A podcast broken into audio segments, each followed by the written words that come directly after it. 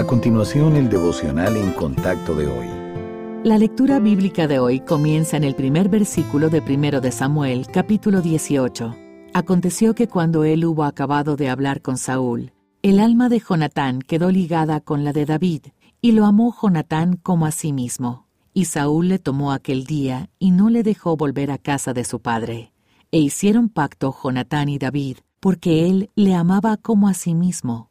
Y Jonatán se quitó el manto que llevaba y se lo dio a David y otras ropas suyas, hasta su espada, su arco y su talabarte.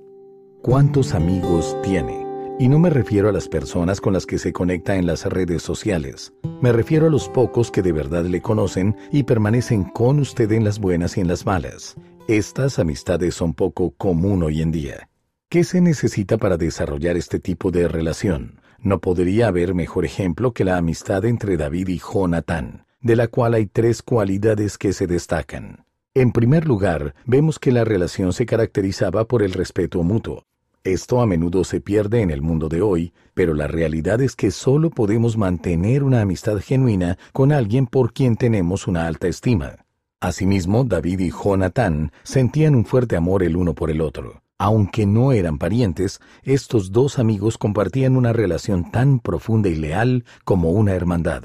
También vemos que su compromiso mutuo era genuino. No eran amigos oportunistas. Su vínculo resistió incluso los intentos del rey Saúl de asesinar a David. Jonatán se negó a permitir que nada, ni siquiera la furia celosa de su propio padre, se interpusiera entre él y su amigo. Piensa en su mejor amigo. ¿Su amistad tiene las mismas cualidades? Si es así, reconozca que ha recibido una bendición del Señor y alábelo por haberle regalado un amigo.